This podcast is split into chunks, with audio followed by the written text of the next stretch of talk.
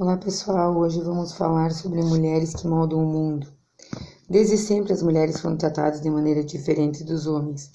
Até hoje, mesmo com tantas conquistas, ainda se sente uma diferença no mercado de trabalho e nas relações.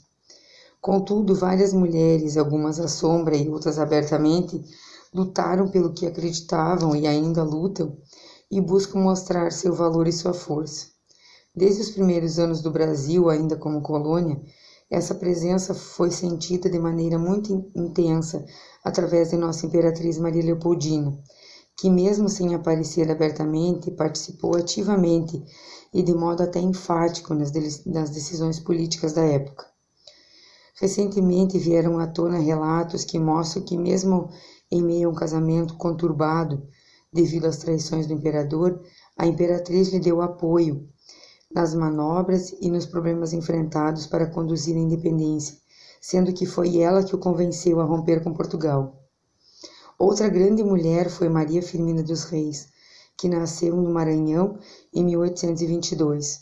Ela ficou órfã aos cinco anos e foi criada pela tia materna, que foi determinante na sua formação.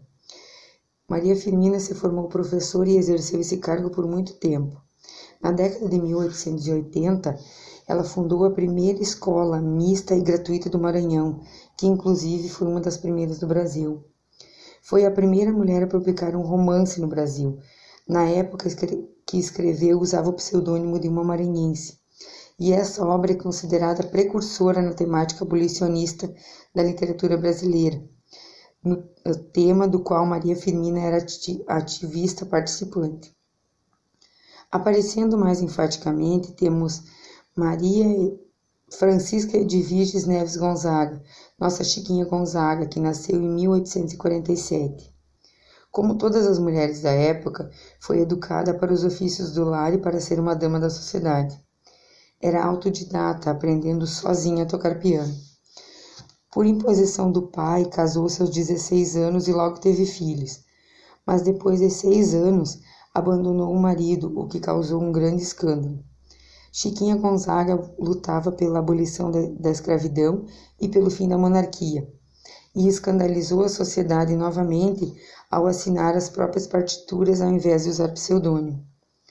Mesmo com tantos feitos e tendo sido de, de muita importância tanto para, para a política do país quanto para mostrar a força das mulheres, elas deram apenas os primeiros passos, cada uma em sua época, mostrando que devemos continuar demonstrando nosso valor.